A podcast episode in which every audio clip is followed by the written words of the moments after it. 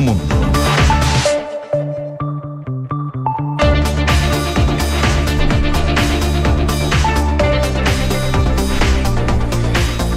Siete de la mañana en punto, son las 7 de la mañana en punto. ¿Cómo les va? Muy, pero muy buenos días. Le damos la más cordial de las bienvenidas a esta edición de Duna en Punto en jornada de día lunes 12 de septiembre. Poco fría la mañana acá en la región metropolitana, a oscuras. Es el primer día hábil, además, con cambio de hora. Una hora menos para dormir. Tuvieron algunos fin de semana. Bueno, pero se acostumbra rápido a esto. Semana corta, además, esta. Eh, a portas de las fiestas patrias del próximo fin de semana, así es que vamos a tener una semana eh, bien, bien corta pero agitada, porque escuchaba más temprano a mi compañero Kiki Yar que hablaba respecto a la reanudación de las eh, reuniones a propósito del itinerario constituyente. Hoy día en el ex Congreso Nacional acá en Santiago, donde sesionó por tanto tiempo también la convencional, pues.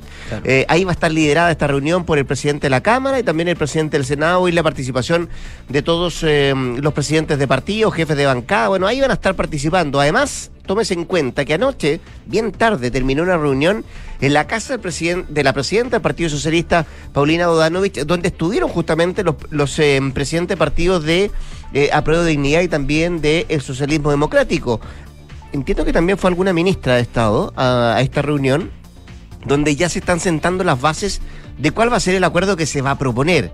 Los plazos, ¿será mixta esta convención o esta nueva convención o solamente con convencionales? ¿Cómo se van a elegir? Y también saber si hay un plebiscito de entrada o no. Viste que el presidente de la Cámara de Diputados decía que no se cierra a un plebiscito de entrada. Quique Llevar, ¿cómo te va? Muy buenos días. Muy bien, ¿y a ti, Rodrigo? Muy bien, pues preocupado por además por el eh, nivel de violencia este fin de semana en sí. dos puntos. ¿ah? Lo que pasó anoche eh, en algunos puntos de Santiago, una nueva conmemoración del 11 de septiembre, pero además un fin de semana particularmente violento con dos muertes en encerronas eh, que ocurrieron, una acá en Santiago y otra en Talcahuano, que deja dos víctimas fatales. Claro, también podríamos sumar una tercera en el norte del país donde un, una persona, un comerciante, trató de recuperar su auto que ya se lo habían Eso fue quitado. en Ovalle, ¿no? En sí, sí, en una encerrona y también fue baleado por estos delincuentes. Ayer también en, dentro de los movimientos en la conmemoración del 11 de septiembre se eh, realizó la tradicional romería que se hace en el cementerio general, donde asistió el presidente Gabriel Boric, también la familia del expresidente Salvador Allende, y hubo un grupo de descolgados ahí en la comuna de Recoleta, en las inmediaciones del cementerio general, que terminó vandalizando varios locales comerciales, ocho locales comerciales daba cuenta carabineros para hacer una pa pequeña pausa porque los desórdenes continuaron durante la madrugada del día de ayer, específicamente y especialmente uno de los lugares donde la violencia fue más eh, brutal, donde incluso recibieron va varios ataques de armamento de fuego carabineros fue la población Lormida en la comuna de Peñalolén. Incidentes también en Estación Central, en la Villa Francia y en Cerro Navia también, donde un carabinero resultó herido a bala. Una noche particularmente violenta a propósito de la conmemoración del 11 de septiembre. Decíamos, semana corta porque se nos viene fiestas patrias. ¿Qué nos dice el pronóstico del tiempo, Quique? Hoy día se supone que acá en Santiago vamos a tener una máxima de 19 grados, pero a esta hora, Rodrigo, hay 2,7 grados en Santiago. Yo creo Cuesta lo veo que llegue la primavera. Sí. Cuesta que llegue. Ahora, en Valparaíso, lugar donde nos escuchan a través de la 104.1, tienen 5 grados, la temperatura máxima será de 16, va a estar despejado allá en la ciudad puerto. En Concepción, lugar donde nos escuchan a través de la 90.1, la temperatura máxima llegará a los 15 grados, va a estar parcialmente nublado allá en Concepción y en Puerto Montt, donde nos escuchan a través de la 99.7, la temperatura máxima será de 14 grados. Si usted no está en Santiago, no está en Valparaíso, en Concepción o Puerto Montt, puede escuchar a través de duna.cl o descargar nuestra aplicación Radio Duna, que se encuentra disponible tanto para la plataforma Android como también para iOS. Este lunes vamos a estar en un rato más con Consuelo Saavedra, analizando todos los temas que tenemos en la pauta, pero también, como siempre, en nuestras infiltradas. Hoy día nos viene a visitar Isabel Caro, que nos trae los detalles de las heridas que dejó el cambio de gabinete de la semana pasada por parte del presidente Gabriel Boric y también los desafíos del nuevo comité político.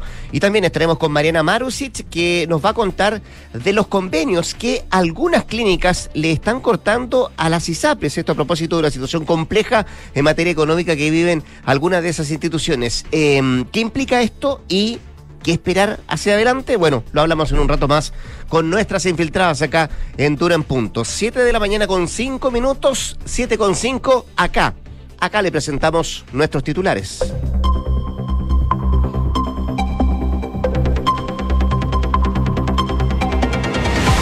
Hoy a las 9 de la mañana en el Congreso Nacional se reanuda el diálogo entre los partidos con representación parlamentaria para delinear el itinerario constituyente.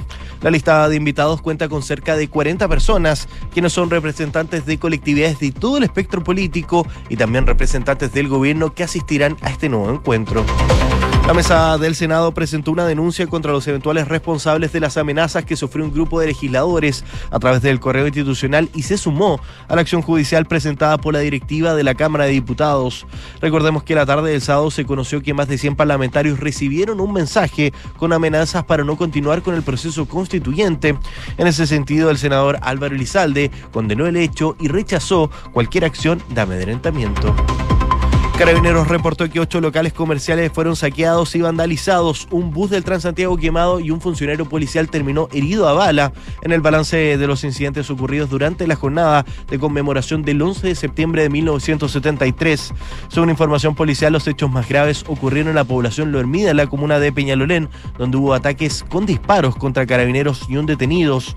En ese sentido, el presidente de la República, Gabriel Boric, hizo un llamado a conmemorar estas fechas sin violencia, recordando que la democracia se construye con diálogo y, y respetando al que piensa distinto. En entrevista con Estado Nacional, la ministra del Interior, Carolina Tobá, planteó cuáles serán sus principales tareas sobre la crisis de seguridad que vive el país, donde aseguró la situación es compleja, pero es una realidad desatada antes de que asumiera el gobierno en marzo pasado. En ese sentido, la jefa de gabinete aseguró que sus principales focos estarán en las encerronas, los overoles blancos, la violencia en la macrozona sur y la migración descontrolada en el norte del país. Noticias del mundo, Ucrania desalojó a las fuerzas rusas de Kharkov y ya se prepara para tomar una, una ofensiva que buscaría desalojar rápidamente su territorio de fuerzas rusas antes de que termine el invierno, según aseguró el presidente de ese país, Volodymyr Zelensky. Junto a esto, el comandante y jefe de las fuerzas ucranianas aseguró que ya sus tropas continuarán con la ocupación de los territorios que se encuentran ocupados en la actualidad por tropas rusas. Desde hoy, los 27 países de la Unión Europea restringirán los permisos de visado a ciudadanos rusos para entrar a territorio comunitario y aumentarán el valor de la postulación a estos documentos. Recordemos que esta medida fue acordada la semana pasada como parte de las sanciones impuestas a Moscú por invadir Ucrania. Noticias del deporte, el español Carlos Alcaraz venció al noruego Casper Ruud en la final del US Open y se transformó en el nuevo número uno del mundo, el más joven de la historia, con solo 19 años. El encuentro duró más de 3 horas 30 minutos de partido y consagró también a Ruud como el top 2 del ranking ATP en el último Grand Slam de la temporada. 7 de la mañana con 8 minutos. Fenómeno. Fenómeno, fenómeno. Alcaraz, digo Alcaraz, yo. sí, Sí, por- por supuesto. De él mismo hablamos. Ya, pues vamos al detalle de lo que está pasando y lo que va a pasar hoy día en nuestro país. Bueno, decíamos una jornada particularmente violenta, la de ayer, de principio a fin. Eh, al conmemorarse 49 años del eh, golpe de Estado del 11 de septiembre y anoche la nueva ministra de Interior eh, que dio varias entrevistas desde el viernes a la fecha, estuvo en radio el viernes si no me equivoco, anoche además, ayer también en una entrevista en eh, el diario y termina hablando en Televisión Nacional donde reconoció que Chile está viviendo un momento complejo en materia de delincuencia, también en materia de orden público, decía la nueva ministra del Interior, pero subrayando que ya era una realidad desatada cuando el gobierno asumió en marzo. Y ahí eh, hay algunos que discrepan respecto a si el aumento de la violencia desde marzo a la fecha eh, se puede comparar con meses anteriores. Hay datos, cifras que, por cierto, entrega de, un- de alguna manera el gobierno que no concuerdan respecto a lo que han dicho eh, algunos parlamentarios de la oposición y también algunos ex ministros que estuvieron durante el gobierno del expresidente Piñera. Más allá de eso, la ministra am, también en esta entrevista trazó sus principales tareas en esa cartera eh, como jefa de gabinete, también como ministra del Interior, dando cuenta de los temas que eh, están preocupando. Y uno que preocupó particularmente este fin de semana tiene que ver con las encerronas, eh, que dejaron dos víctimas fatales una acá en Santiago y otra en, eh, en Talcahuano. Pero también decía la ministra del Interior, ese va a ser un tema que va a revestir mayor preocupación de parte de su cartera. Otro tiene que ver también con lo que vimos la semana pasada, con las protestas estudiantiles y la eh, participación de los llamados overoles blancos. Violencia también de lo que podría generarse en la macro zona sur, que hoy día, dicho sea de paso, se vota el estado de excepción entre hoy día y mañana respecto a si se va a prorrogar eh, el estado de excepción en esa parte del país, al menos así lo pidieron tanto el Ministerio del Interior como Defensa, que em, van a mm, eh, ver la posibilidad de que esto se pueda prorrogar con eh, la aprobación del eh, Congreso. Y la migración del norte es otro de los focos, otro de los puntos preocupantes que tiene en el horizonte y que destacaba la nueva ministra del Interior como preocupaciones que hay que hacerse cargo. decía también Toa que esto ha pillado al Estado en un mal momento, ya que por un tiempo no se tomaron todas las medidas, entonces el crimen avanzó y al mismo tiempo nuestras capacidades como Estado no tuvieron el mismo avance, incluso tuvo algunos retrocesos, fue lo que manifestó la secretaria de Estado. Además, la ministra em, resaltó que actualmente hay más presencia de armas, hay más bandas organizadas que con mucha facilidad están dispuestas a asesinar a una persona. Eh, reflexiona también la ministra eh, respecto a lo que pasó particularmente este fin de semana eh, en materia de encerronas, que decíamos, dejó dos víctimas fatales y según a la seguridad pública es tarea de muchas instituciones y el gobierno es quien coordina este accionar. Entonces decía, aquí hay muchas agendas desplegadas, fue lo que complementó la secretaria de Estado. No obstante, eh, Carolina Toa descartó a propósito de este ambiente, de esta situación y particularmente lo que ocurrió ayer en diferentes puntos de Santiago, que exista un ambiente similar al de octubre del año 2019, que derivó, como sabemos, en un estallido social. Lo que caracterizó a ese estallido fue la masividad con que la ciudadanía salió a reclamar los overoles blancos y grupos similares se aprovecharon de eso para hacer acciones violentas, pero dijo estamos muy lejos de que pueda ocurrir algo similar o parecido a lo que pasó en octubre del año 2019. Palabras de la ministra anoche en TVN, en una jornada, como decíamos, que terminó con eh, bastantes hechos violentos en diferentes puntos de Santiago. Sabemos de un camarógrafo de TVN que resultó herido por un disparo, al igual que un carabinero que entiendo eh, recibió un balazo en uno de sus tobillos eh, con fractura con fractura incluida.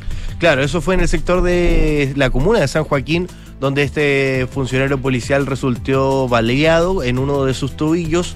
Producto de esto fue llevado hasta un centro asistencial donde afortunadamente se encuentra fuera de riesgo vital. Lo que pasó con el camarógrafo de Televisión Nacional fue que recibió este impacto en su mentón cuando reporteaba manifestaciones en la comuna de Cerro Navia. Fue trasladado también hasta el hospital Félix Bulnes para su atención y también afortunadamente se encuentra fuera de riesgo vital. las jornadas también eh, y los hechos se produjeron con mucha violencia en la población Lormida, en la comuna de Peñalolén, donde hubo cortes de tránsito, ataques con disparos contra carabineros y en específico contra una comisaría que está en la zona y el levantamiento también de barricadas en distintos sectores de la comuna. Incluso ayer Carabineros tuvo que realizar un perímetro de seguridad entre Avenida Grecia, Américo Vespucio y Tobalaba y también obligó que Metro tuviera que cerrar sus últimas horas de servicio sin la estación Grecia de la línea 4 por manifestaciones que se estaban produciendo a las afueras de esta estación. Por estos hechos también incluyeron enfrentamientos al interior de la población con manifestantes y personal policial y se informó ahí en la población Lo Hermida de Piñalolén una persona detenida. Otro de los puntos que fue particularmente violentos dentro de estas manifestaciones fue la Villa Francia, la comuna de Estación Central, donde cerca de 50 personas levantaron barricadas en distintos puntos de la avenida 5 de abril, donde también atacaron a carabineros lanzando objetos contundentes. Vamos a estar pendientes entonces del balance que hagan las autoridades, que haga carabineros de esta noche violenta en diferentes puntos de la capital, algunos con saqueos, incluido también, eh, decíamos, un bus quemado, eh, una camioneta también de la municipalidad de Santiago, si no me equivoco, también fue incendiada anoche. Bueno, vamos a esperar el balance de las autoridades y también de carabineros respecto a lo que ocurrió ayer, particularmente en las últimas horas. 7 con 14. Estás escuchando Duna en punto. Bueno, y esta mañana se retoma el diálogo entre los representantes de los partidos políticos y los timoneles de la Cámara de Diputados y también del Senado para el itinerario constituyente, cuando además surgen amenazas contra un grupo no menor de parlamentarios a propósito de este tema. Bueno, en el oficialismo, ¿qué es lo que buscan? Que todo termine antes de fiestas patrias del próximo año, mientras que en la oposición también eh, ponen sobre la mesa algunas fechas. En RN hablan de, por ejemplo, el próximo 5 de octubre, no el de este año, por cierto, sino el del próximo. Sin embargo, todavía persisten muchas preguntas de si será solo con convencionales el trabajo que se haga para esta nueva Carta Magna o si hay que ver también la participación de expertos, de los plazos también que podría tener este trabajo y de la conformación y características del de, eh, trabajo que podrían llevarse adelante. Anoche, por ejemplo, la ministra del Interior, Carolina Toba, insistió en que los partidos logren un acuerdo antes de las fiestas patrias del próximo año a fin de definir el mecanismo en que se va a redactar la nueva constitución. Eso depende, decía la ministra, de las voluntades políticas en los próximos días, ciertamente. Entonces creo que es un momento de máxima responsabilidad de los sectores políticos, era lo que planteaba la ministra del Interior. Además, anoche,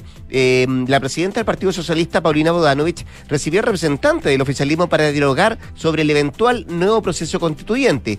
Tras el encuentro, dijo Bodanovich que estaban optimistas y dijo que cree que las fuerzas políticas podrían consensuar antes de fiestas patrias un itinerario antes de estas fiestas patrias. Podríamos tener más o menos el acuerdo alcanzado desde los diferentes sectores para ver cómo y cuándo se va a empezar a trabajar. Esto tomando en cuenta además que ya ha sido eh, constante eh, el, la recomendación o la puesta en escena que ha hecho el CERVEL de que se necesitan por lo menos 120, 125 días para implementar un nuevo proceso eh, eleccionario, ¿no? Un nuevo, un nuevo plebiscito. Claro, aunque la recomendación de plano es no celebrar nuevas no, elecciones durante este año. Y, y se ve complejo que durante este año no, también se ve complejo que sea entre enero y febrero, tomando en cuenta claro. que son eh, meses estivales, meses de vacaciones.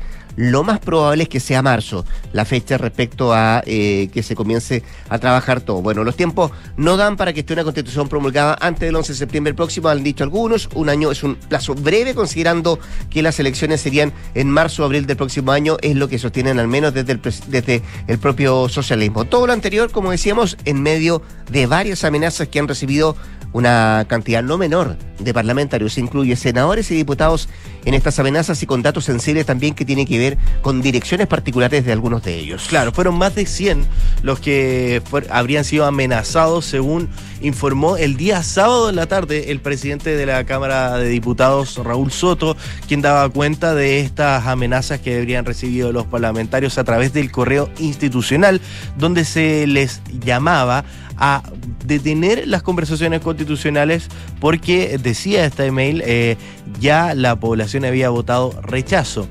Eh, y si ellos continuaban con estas tratativas de estos diálogos para delinear lo que sería este itinerario constituyente, se les iría ir a visitar, decía en este tono amenazante. Ayer fue el turno donde la mesa del Senado ya presentó esta denuncia contra quienes resulten responsables de estas amenazas que sufrió este grupo de parlamentarios, sumándose a la acción previa que había hecho la Cámara de Diputados.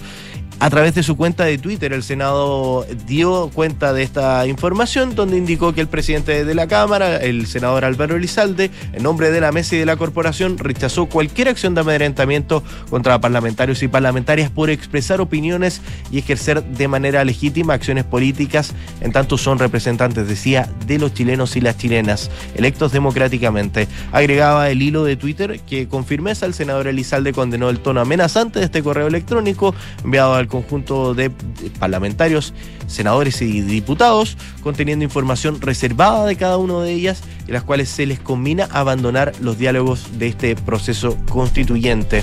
Así que vamos a ver qué es lo que está pasando. Esta denuncia fue formalizada ante la comisaria Patricia Rojas, que es la jefa de la Brigada Metropolitana del Cibercrimen de la PDI. Eso en medio de le, las reuniones por el itinerario constituyente que se retoman, se reanudan esta mañana a partir de las 9 en el ex Congreso Nacional, 7 con 19. Estás en Duna en Punto. Nos vamos rápidamente al Reino Unido, donde continúan las ceremonias y el duelo en torno a la muerte de la reina Isabel II. Hoy además el rey Carlos III va a acudir al Parlamento británico en su primera visita como monarca tras el fallecimiento de su madre. Estará acompañado por la reina consorte Camila y donde el nuevo soberano va a escuchar eh, las condolencias que le van a ofrecer ambas cámaras, la Cámara de los Comunes y también la de los Lores, tras que el mismo se va a dirigir a ambas, va a hablar frente al Parlamento británico y esta tarde también hará lo mismo ante el Parlamento escocés. Por otra parte, se conoció hoy día que el príncipe Harry rindió homenaje a su difunta abuela,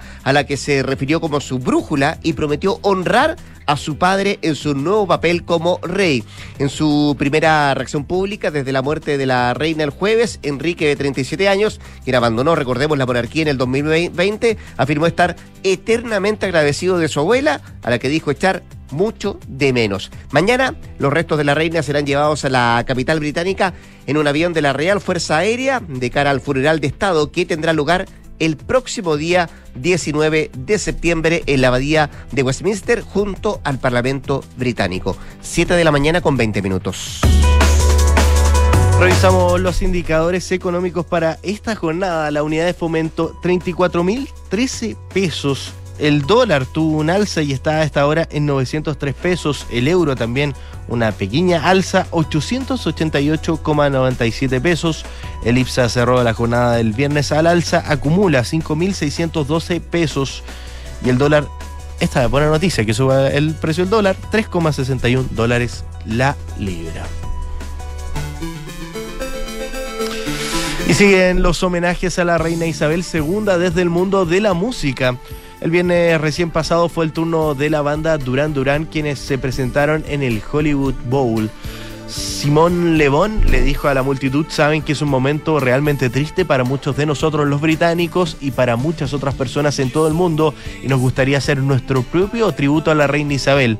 Si quieren unirse a nosotros y mostrar sus respetos, por favor, saquen su celular y enciendan la luz. Llenemos el bowl con luz para la reina, nos despedimos.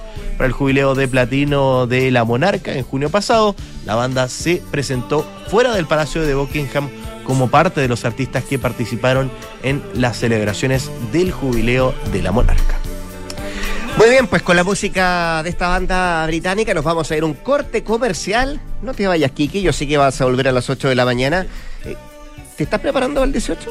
Por supuesto. ¿Estás comprando algunas cositas para...? Obvio, obvio, obvio. ¿Sí? Te tengo un dato, ¿ah? A ver. No queda nada, tú sabes, para el 18, asegúrate con las mejores empanadas de los Aldes.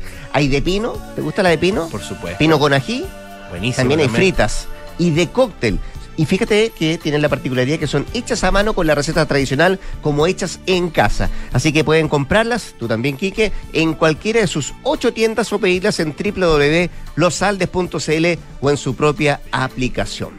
En Impresiones Sura te ayudan a tomar las mejores decisiones financieras a través de soluciones personalizadas para tus propósitos y el constante asesoramiento del equipo de expertos Sura. Conoce más en inversiones.sura.cl. El poder de tus decisiones crea futuro. 7 con 23.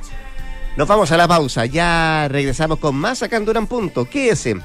No se vaya de la 89.7. ¿viste que Senda Recursos Humanos viene con todo incluido y además están con descuentos 10 hecheros? ¿Cómo? ¿Todo incluido? Todo, po. Sueldos, comunicaciones, reclutamiento, firmas y mucho más. Mira, googlea Senda con Z y probemos. ¡Oh!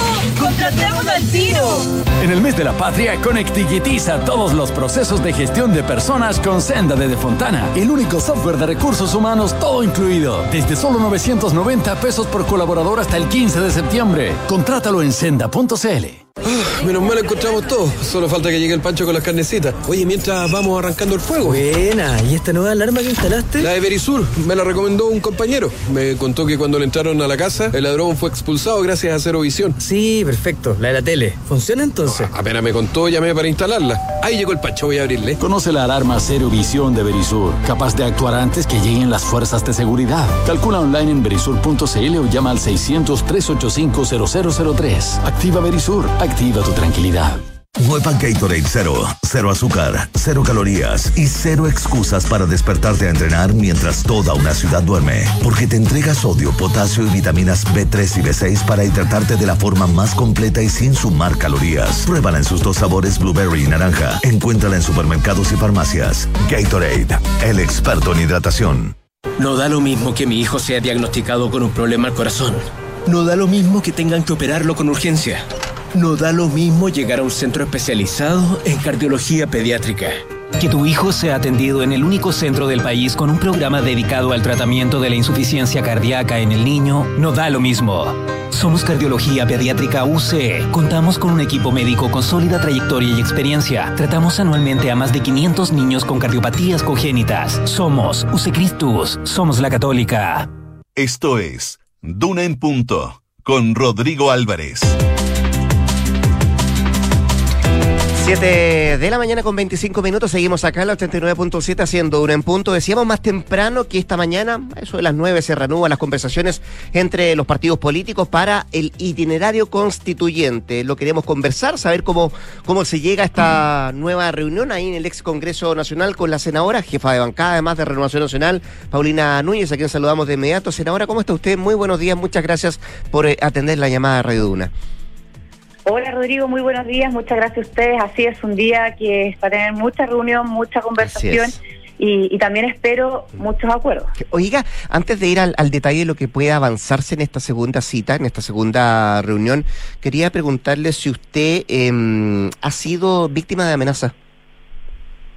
Lo que ocurrió eh, durante estos días fue un correo masivo, Rodrigo, tanto a los diputados y diputadas como a los senadores y a senadoras y eh, tanto la Cámara, ¿cierto?, como el Senado ya tomaron medidas, acciones, porque al final del día, cuando a uno le amenazan por las ideas, por las conversaciones, por las decisiones que pueda tomar, quienes hemos sido elegidos democráticamente representamos nuestras zonas, representamos también esas ideas, allí hay una, hay una amenaza a la democracia, ¿cierto? Te tratan de coartar que tú continúes o no con un determinado trabajo, eh, tomando una determinada decisión y convengamos que todas esas amenazas nacen desde lo que ocurrió en el plebiscito y en cómo debemos continuar ahora. Eh, es una amenaza directamente para hacer caso a la ciudadanía y quedarnos como estamos. Y, y son amenazas que son de carácter transversal, llegaron a diferentes parlamentarios, sí. diputados, senadores de diferentes sectores, además con, con, con, información muy sensible, porque entiendo que son domicilios particulares también, senadora. O sea, llegaron mm. a todos. Eh, sí, fue una, porque además ocup, eh, ocuparon la información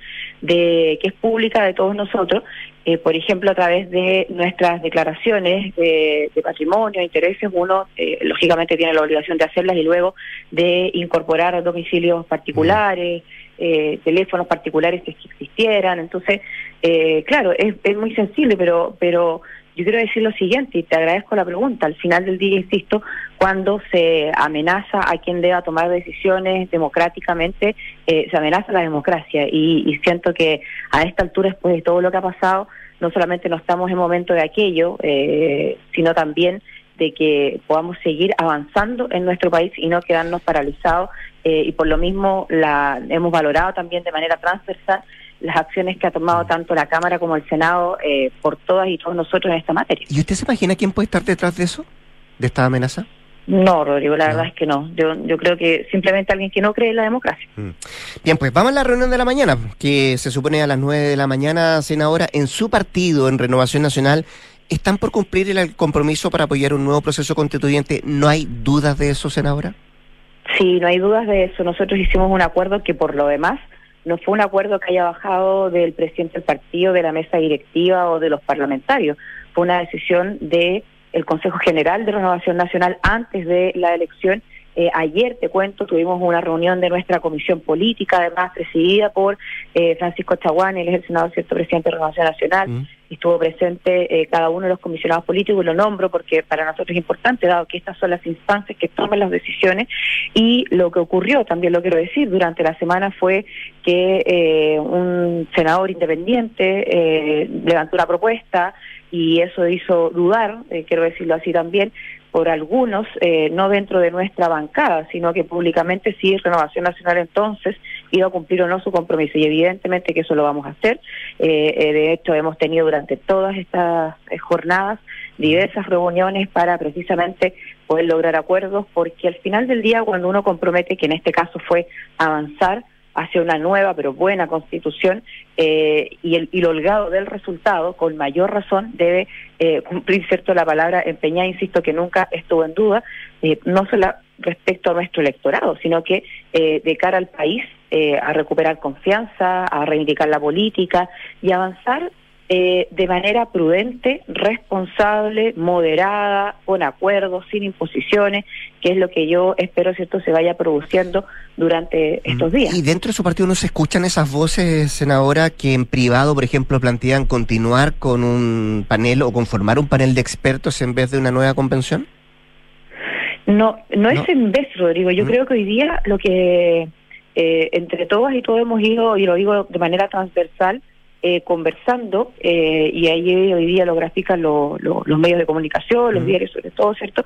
Es que conocidos los últimos sondeos y estudios post plebiscito, y una cuestión no, no se necesita sondeo, que uno misma vaya hablando, ¿cierto?, con los vecinos, lo que va recibiendo en redes sociales, etcétera, etcétera, es que dado lo que ocurrió el domingo, donde hubo un rechazo al contenido, eh, al texto que los convencionales le estaban proponiendo a Chile para ver si se transformaba o no en una próxima constitución. También un rechazo a la convención misma, a los constituyentes, a la forma de cómo fueron actuando para ir proponiéndole este texto al país. Y también, ¿por qué no decirlo?, a la importancia, la relevancia, la urgencia que la ciudadanía está pidiendo en temas tan relevantes como orden público, seguridad, pensiones, salud. Al final, demandas reales, históricas, que aún no tienen respuesta, eh, que nacen precisamente del estallido social y que las personas después de todo lo que ocurrió durante el proceso constitucional te dicen pónganse a hacer esta pega.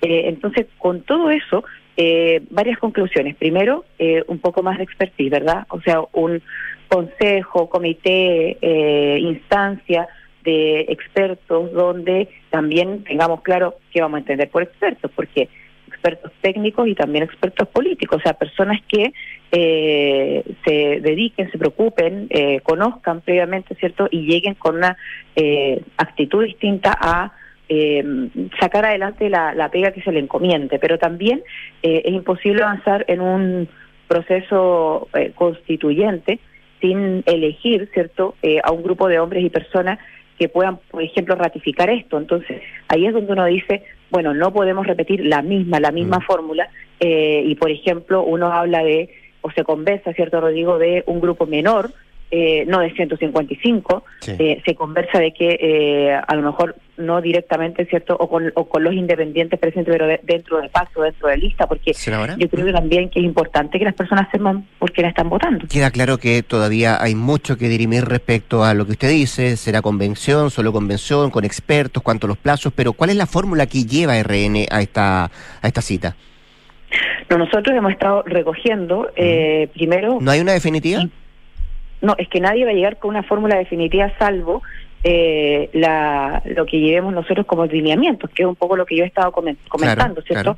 Decisión tomada respecto de eh, presencia de eh, expertos técnicos políticos, mm. presencia... No, solo constitucionalistas, dice usted.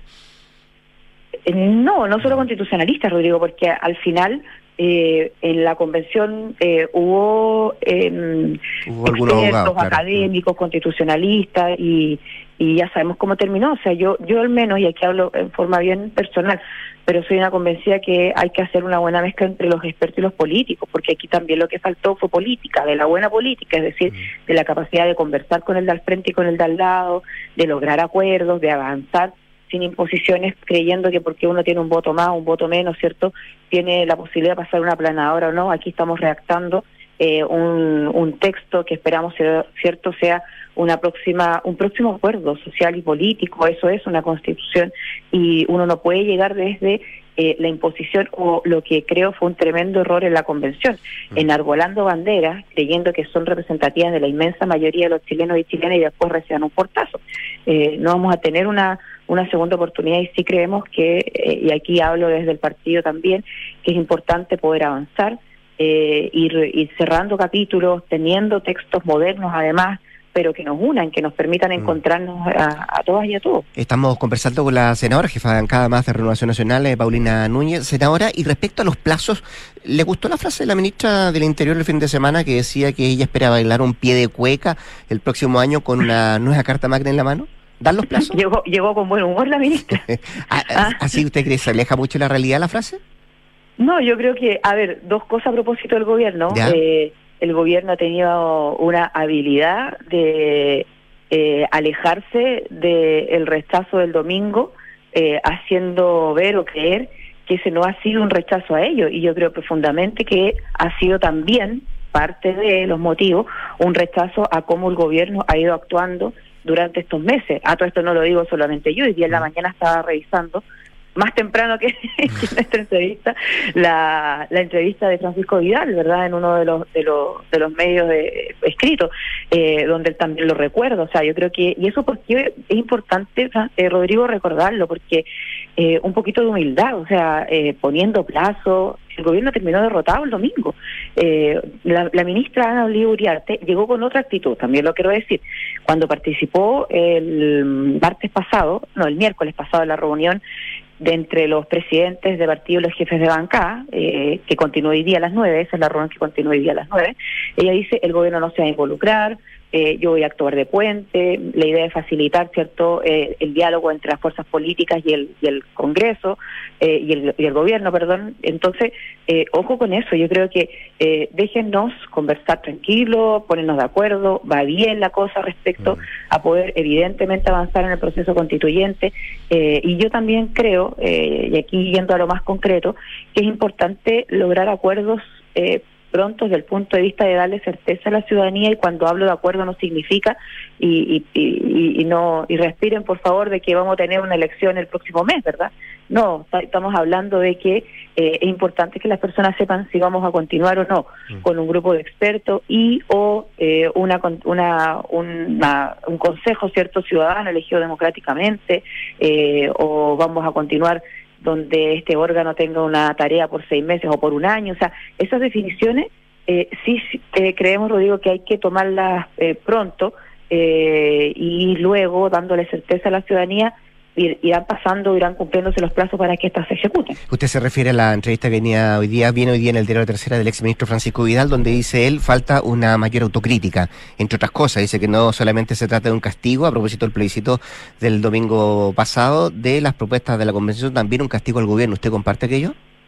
Sí, yo comparto uh -huh. aquello. Yo creo que eh, el domingo pasado eh, fue un rechazo al texto de la convención, a los constituyentes y a la forma como el gobierno ha ido eh, ejecutando su mandato durante estos meses.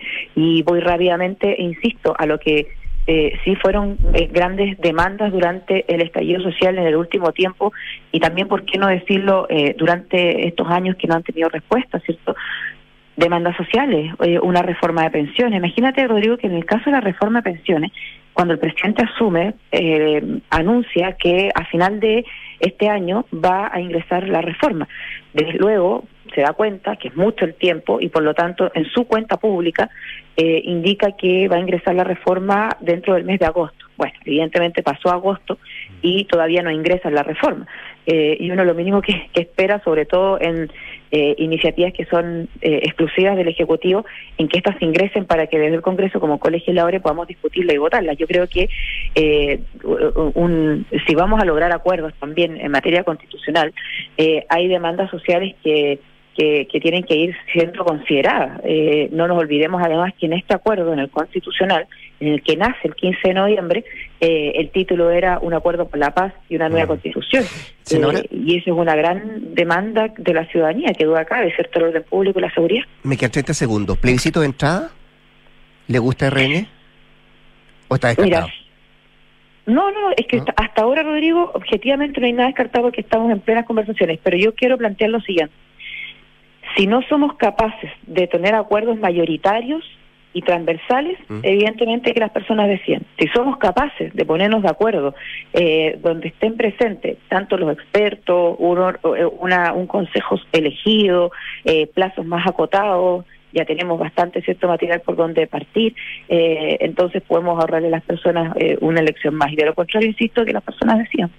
5 de octubre dijo anoche Diego Chalper que puede ser una buena fecha para cerrar año. el proceso. Claro. Exactamente. Mm. Claro, y el Día de la Democracia también es una buena fecha que hemos estado conversando, eso a propósito de la comisión política que tuvimos ayer en la tarde en el como partido, en donde eh, van surgiendo distintos plazos, pero eso también eh, vuelve a poner el foco en eh, la responsabilidad que todos y todos tenemos, pero además en el compromiso empeñado ante la elección de que se cumpla. Estoy hablando, ¿cierto?, por parte de René, pero espero también que así ocurra respecto de todas las fuerzas políticas en el país. Muy bien, pues la jefa de bancada, senadora de Renovación Nacional, Paulina Núñez, conversando esta mañana con Tuna. Senadora, muchas gracias, que esté muy bien, ¿eh? Muchas gracias, que esté muy bien, muy buenos días. 7 con 39, vamos a la pausa. Ingebec tiene un buen consejo que darles. Gánale a la inflación invirtiendo en UF a través de renta residencial. Es la mejor manera de ganarle a la inflación y también proteger tus ahorros. Asesórate con los que saben e invierte en un activo seguro y rentable con Ingebec Inmobiliaria. Y conecta la gestión de tu empresa con Sapiens CRP y tu área de gestión de personas con Senda. Ambas soluciones de Defontana y su ecosistema de gestión empresarial. Integra todos los procesos de tu compañía en defontana.com. Pausa al regreso. Acá en el estudio nuestras infiltradas, Isabel Caro y Mariana Marosic, y también tomamos contacto con Consuelo Saavedra. Vamos y volvemos. ¿Qué saca el 89.7? ¿Tus inversiones están creando el futuro que quieres? Sí, y no solo el mío, también el de mi familia. ¿Tu patrimonio está protegido? Sí, porque elijo asesorarme con expertos. El poder de tus decisiones crea futuro. Por eso en Inversiones Sura te asesoramos con soluciones personalizadas y con la mayor oferta de inversión del mercado. El poder de tus decisiones crea futuro. Sura. Este buen consejo. Da un paso sin complicarte por el pie. Así es, porque ahora en Ingebec Inmobiliaria te ayudan a comprar un departamento con entrega inmediata pagando el pie hasta en 48 cuotas sin intereses. Lo mejor es que al ser con entrega inmediata, puedes ponerlo al tiro en arriendo y así comenzar a capitalizar tu inversión desde ya. ¿Qué esperas? Ingebec Inmobiliaria. Tu inversión, nuestro compromiso. Ah, menos mal encontramos todo. Solo falta que llegue el pancho con las carnecitas. Oye, mientras vamos arrancando el fuego. Buena. ¿Y esta nueva alarma que instalaste? La de Verisur. Me la recomendó un compañero. Me contó que cuando le entraron a la casa, el ladrón fue expulsado gracias a Cero Visión. Sí, perfecto. La de la tele. ¿Funciona entonces? Ah, apenas me contó, llamé para instalarla. Ahí llegó el pancho, voy a abrirle. Conoce la alarma Cero Visión de Verisur, capaz de actuar antes que lleguen las fuerzas de seguridad. Calcula online en verisur.cl o llama al 600 385 0003. Activa Verisur. Activa tu tranquilidad. Enfrentar el cambio climático es tarea de todos. Duna, por un futuro más sostenible. Un meteórico ascenso ha tenido Acciona Energía luego de su ingreso a la bolsa española en julio del año pasado, siendo incluida recientemente en el Stocks Europe 600, el índice compuesto de las principales compañías por capitalización bursátil europeas. Su llegada, que se materializará a partir del 19 de septiembre, reconoce la valoración de la multinacional de generación de energía renovable, que ha aumentado en casi un 25% en lo que va de 2022. La presencia de Acción Energía en este índice y en el IBEX 35 desde junio pasado otorgarán a la compañía visibilidad internacional para los inversores, un mayor acceso a financiación y a planes de inversión que están disponibles solo para empresas cotizantes. Acciona, expertos en el desarrollo de infraestructuras sostenibles para recuperar el planeta. Si tienes un proyecto de construcción y arquitectura que mejora el entorno y la calidad de vida de las personas, postula a Premio Aporte Urbano en cualquiera de sus cinco categorías y gana como mejor proyecto inmobiliario de densificación equilibrada, integración social, equipamiento o edificio de uso mixto, espacio de uso público e intervención patrimonial. Porque los aportes urbanos tienen premio. Postula tu proyecto del 12 de septiembre al 13 de octubre en www.premioaporteurbano.cl. Equipo, hoy le damos la bienvenida a la nueva gerenta Juanita Segura. Oiga, jefe, ¿no nos iremos a equivocar nuevamente? No, Ramírez, porque esta vez lo evaluamos con Mando Medio. Elegimos a la Segura. En Mando Medio somos expertos en selección, evaluaciones y mucho más. Conoce más en mandomedio.com. Carlos Paraguirre.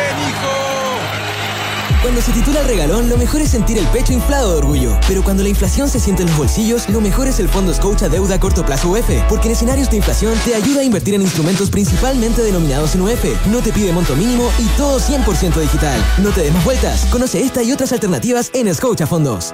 Infórmese de las características esenciales de la inversión en fondos mutuos establecidas en sus reglamentos internos y scotiabankchile.cl. Infórmese sobre la garantía estatal de los depósitos en su banco o en cmfchile.cl. Marca registrada de The Bank of Nova Scotia. Utilizada bajo licencia. Escuchas Duna en punto. Duna 89.7.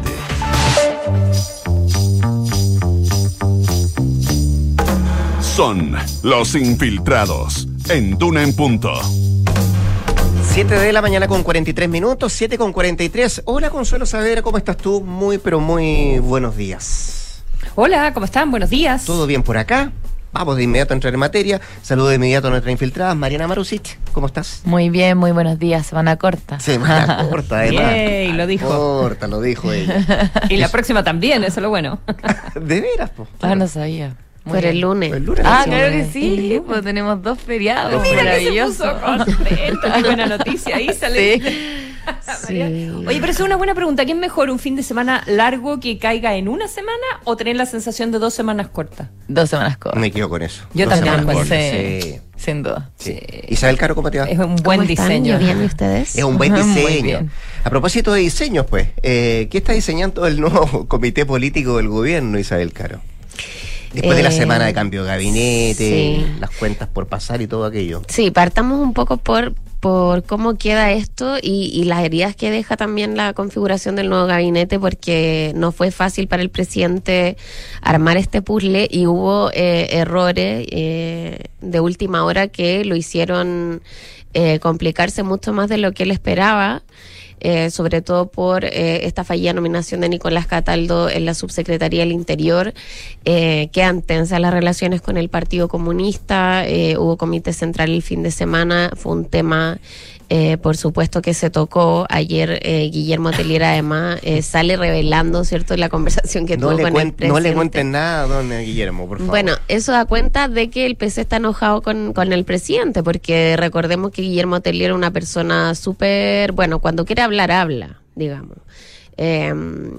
Entonces, bueno, eh, revela esta conversación en donde dice que el presidente había visto estos tweets, ¿cierto?, donde eh, Cataldo eh, criticaba muy fuertemente a las policías eh, y si asumía la subsecretaría del Interior, eh, él iba a tener que estar a cargo de ellas. Por lo tanto, el presidente decía, lo vi, pero nunca pensé que iba a ser eh, para tanto en el fondo. Eso es lo que, lo que dice Guillermo Tellier, eh, dando cuenta ahí también de, de una, un error político finalmente del mandatario, eh, porque los que los que estábamos cubriendo en el momento fue pero una ola de críticas que no paraba y que apenas se conoció el nombre eh, generó generó muchos cuestionamientos en todos los sectores políticos incluyendo a- al propio gobierno a- al oficialismo. Entonces Pero eh, las o relaciones sea, ahí con el Partido Comunista quedan bien tensas dígame Consuelo. Eh, Sí, que ¿me estás tratando de usted? no de repente lo hago. Por favor. Oye, eh, no, es que no, no sé cómo, no sé cómo calificar el hecho de que el Partido Comunista, eh, o sea, de que, de que Tellier, que el presidente del Partido Comunista haya, mm, haya hecho estas declaraciones, porque no es, por una parte es revelar que el presidente los iba, entre comillas, compensar, ¿verdad? Pero con toda la crítica que hubo con la nominación de Cataldo en, en la fallida subsecretaría del Interior, eh, que, que tú describes, revelar que el presidente no aquilató eso en su momento, es decir, ah, pero es que él me contó que había visto los tweets y no los encontraba para tanto, eh, yo, yo lo no, no voy a usar mejor ningún adjetivo, pero, pero me sorprende que eh, el jefe de un partido de gobierno deje en esa posición al presidente. Sí. O sea, lo exponga así. Sí, absolutamente. Por eso es tan llamativo y, y da cuenta, como, como les decía, de, Da cuenta de molestia, ¿no? de la molestia que hay en el Partido Comunista que se instala a propósito de lo de Cataldo, porque además la interpretación que hacen ellos es que acá hubo un veto anticomunista por parte de la derecha, hubo llamados de la derecha al gobierno durante esa mañana, pero también, como les digo, de sectores del oficialismo que decían es insostenible que una persona con estas opiniones respecto de eh, carabineros ahora eh, mantenga la relación con las policías desde la subsecretaría del Interior, un cargo que además especialmente durante este gobierno se ha vuelto sumamente eh, relevante por eh, los desafíos que, que enfrentamos como país en materia de seguridad eh, y otros temas. Entonces, bueno, ahí Telier deja en una posición yo creo bien expuesta al presidente eh, y claro, eh, fue un poco eh, extraña la forma en que la moneda termina eh, compensando a, Nicolás Cataldo. Y recordemos además que más allá de la molestia del PC, que les pidió de alguna manera eh, arreglar esto de alguna forma, Nicolás Cataldo, una persona cercana al presidente de la República, fue su jefe territorial durante la campaña, fue jefe de gabinete de la ministra Vallejo en su momento cuando ella era diputada, o sea, ellos se conocen hace muchos años y por supuesto que en términos para el presidente, eh, lo que pasó ese día con eh, Cataldo no fue algo eh, solamente que le afectara políticamente, sino que también en, en lo más íntimo. Eh, y por eso él desde el inicio eh, comenzó a pensar qué podía hacer con él, como de alguna manera eh, darle alguna señal, ¿cierto? Como después de todo esto que había pasado.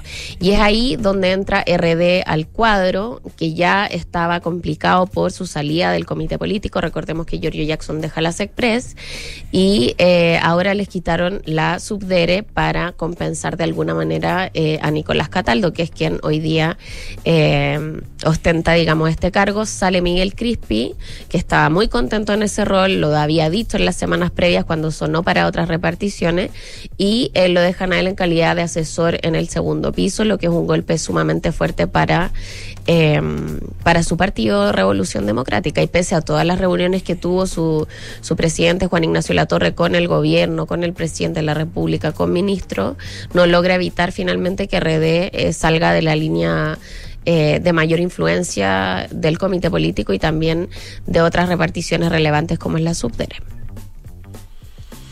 Subdere que además eh, me explican que en términos de, de lo que está pasando es pa- forma parte de Interior y si no está el la ministra de Interior en algún momento va a estar el subsecretario y si no está ninguno de los dos es el Subdere el que asume, ¿no? Claro, es que el acuerdo al final era ese, sí. Eh, cuando se pensó darle la cartera de interior al socialismo democrático, asumiendo Carolina Toa, siempre se habló de que iba a tener que asumir un militante del Partido Comunista para equilibrar.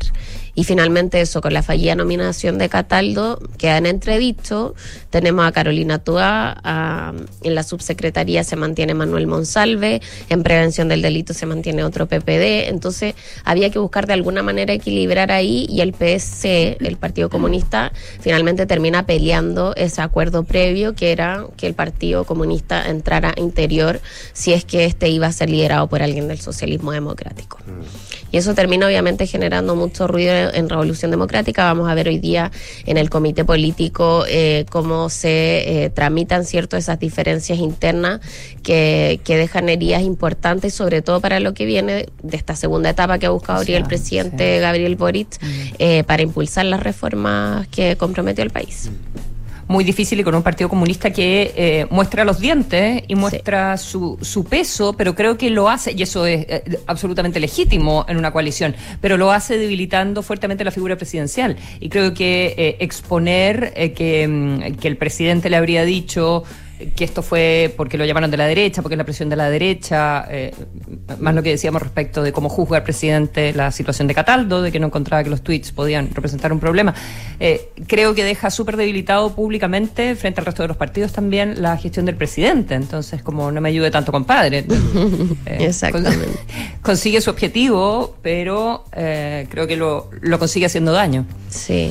Bueno, y ahí vienen los desafíos momento, para el comité político Sí. eh, que, Que va a tener además la ministra del Trabajo ahí, ¿no? Sí, la ministra del Trabajo, que también esa fue otra compensación para el Partido Claro. Comunista Mm. porque perdieron un ministro, pero ese va a ser finalmente el rol que debe cumplir ahora Carolina Toa de ordenar un poco la coalición y lo mismo eh, Analia Uriarte que eh, va a tener que eh, de alguna manera también ordenar un poco todo en el Congreso para sacar adelante las reformas y bueno, el acuerdo también que está, hoy día se retoman las conversaciones nueve, para el acuerdo el constitucional. Sí.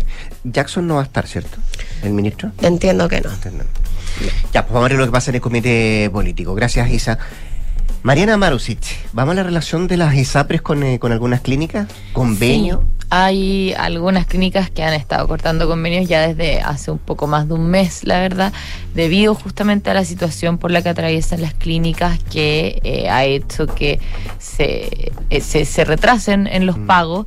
Eh, y eso ha hecho también que las deudas de las de, de las ISAPRES con las clínicas escale a los 540 millones de dólares al cierre de mayo, eh, motivo por el cual las clínicas han reclamado bastante. y ha llevado algunas a cortar sus convenios como una, una forma de presión también para que la ISAPRE se ponga al día y pague a tiempo. Ellos negocian distintos tipos de convenios y, eh, y en el caso de, por ejemplo, de Clínica Alemana, eh, ya le cortó a Nueva Más Vía y a Con Salud hace poco más de un mes, o, o Red Salud también lo hizo con Nueva Más Vía y en lo más reciente eh, Clínica Dávila cortó su convenio con Cruz Blanca y también con Cruz Blanca cortó la red de clínicas regionales. Eh, ¿Qué significa que se corte un convenio? Eh, eso no significa que los pacientes eh, no puedan atenderse ahí siempre van a poder seguir atendiéndose y va a regir su plan eh, en términos de costos y todo, pero eh, lo que va a ocurrir es que el paciente probablemente tenga que pagar directo esa atención y después ir a reembolsar con la ISAPRE. Eh, el reembolso con la ISAPRE, eh, hay, hay ciertos plazos normativos que se establecen, por ejemplo, las, las prestaciones ambulatorias, cuando, cuando uno paga directo y después va a reembolsar con la ISAPRE, la ISAPRE tiene hasta 30 días hábiles para devolver el dinero. Y en los reembolsos hospitalarios son hasta 60 días de corrido. Ahora, también las clínicas han estado dando facilidades, por ejemplo, porque cuando son prestaciones ambulatorias, si te pagan en 30 días hábiles, quizás puede emitir, no sé, eh, un, un cheque a ese plazo o qué sé yo. No, claro, o, un- o un- o una atención al doctor, una consulta médica, solamente no, no son montos tan altos, pero una operación. Una operación es lo más complicado, por supuesto. Y, y, y por eso mismo también es que esto fu- funciona como un mecanismo de presión también para la ISAPRE, eh, para poder volver a ponerse al día, digamos. Eh, en muchos casos... Pero ahí cómo, perdona, pero ahí cómo es el equilibrio, Eh, porque eh, por una parte la clínica puede perder clientes si es que decide cortarle el convenio a una ISAPRE que tiene muchos afiliados y que en general se atienda mucho en, en la clínica. O sea, estás presionando a, a la ISAPRE, pero también puedes estar perdiendo esos clientes. Ahora no sé eh, qué tan, entre comillas, cautivos o, o cuán- qué tan fuerte es la preferencia de cada una de las- las ISAPRES con, eh, de- o de los clientes de la ISAPRE, los afiliados con, con una clínica Sí. en particular. Digamos, son, eh, apretas por acá y, y se va a otra ISAPRE o se va a otra clínica. No, Eh, no es, es una que la tan verdad sencilla. es que no es tan sencillo, no, no es para nada sencillo, porque evidentemente un paciente va a preferir tal vez irse a otra clínica antes que seguir atendiéndose ahí si tiene que pagar al directo, no necesariamente. Eso pienso yo. Sí. Salvo que tenga un doctor que con que haya tenido un tratamiento mucho tiempo, no sé. Sí, y por eso mismo eh, lo que se ha visto mucho, por ejemplo, eh, si uno mira a clínica alemana, sus pacientes probablemente eh, no son de Nueva Más Vía y con salud el grueso. Eh, entonces, o, o- o lo mismo con, con, con Dávila Cruz Blanca, tal vez.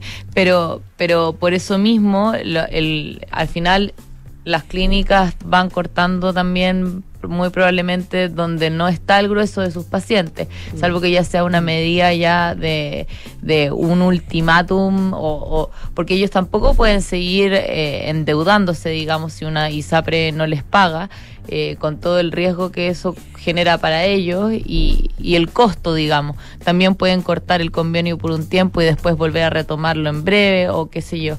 Pero, pero sí, hay que sopesar un montón de cosas y no es simple ni para la clínica ni para la ISAPRE y menos para los afiliados eh, de la ISAPRE a quienes se les corta el convenio. Ahora, eh, eh, la, la ISAPRE han seguido adelante conversando con el gobierno en mesas de trabajo, con la nueva ministra de Salud también, eh, donde han seguido adelante las conversaciones y el superintendente de Salud ya dictó la nueva regulación para la adecuación del alza de planes.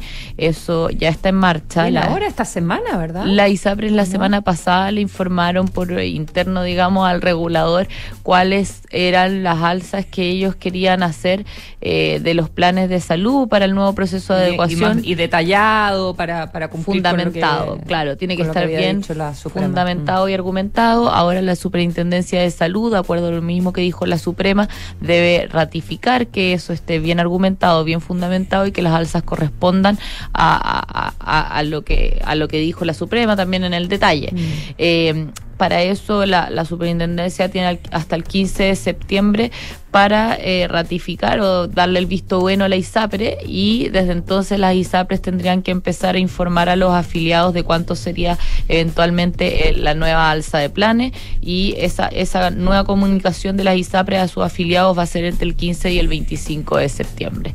Eh, de todas maneras también las ISAPRES recordemos que tienen que devolver eh, los montos que, que ya habían subido del 7,6% durante los dos o tres meses en que lo hicieron anteriormente. O sea, todo lo que resta del año tienen como plazo, ¿no? Eh, claro, lo, lo que se subió en junio eh, lo pagan en agosto, o sea, en, en octubre, eh, lo del mes siguiente en noviembre y lo del mes siguiente en diciembre. digamos. Entonces, es mes a mes que se va a ir pagando esto a- de forma de excedentes, eso sí, ¿no? Eh, y eso, ahí la persona lo puede usar o al, al- al- el próximo año se le deposita. Retirarlo. Claro, Salvo le- que haya renunciado a los excedentes también. Claro, Mm. pe- pero, siempre hay mecanismos ahí que, que se que, que establece la norma. Pero no va a ser todo el monto de una. No, es Eh, mes, a mes. eh, lo que se subió un mes es de- entre octubre y diciembre debería ya estar todo eh, depositado en la, en la cuenta de excedentes. Muy bien, pues menudo problema el de la ISAPRES todavía, ¿no? Marina Marusic y a Isabel Caro le agradecemos haber estado acá. Gracias a Buena ustedes. semana para ambas. También para ti. Consuelo, ¿ah? Que tenga un Chao, buen día. Consuelo. Se viene Hablemos en Off, pero antes la actualización de informaciones con Enrique Yabar. Quédese acá, en la 89.7, que tenga un buen día, un buen inicio de semana además.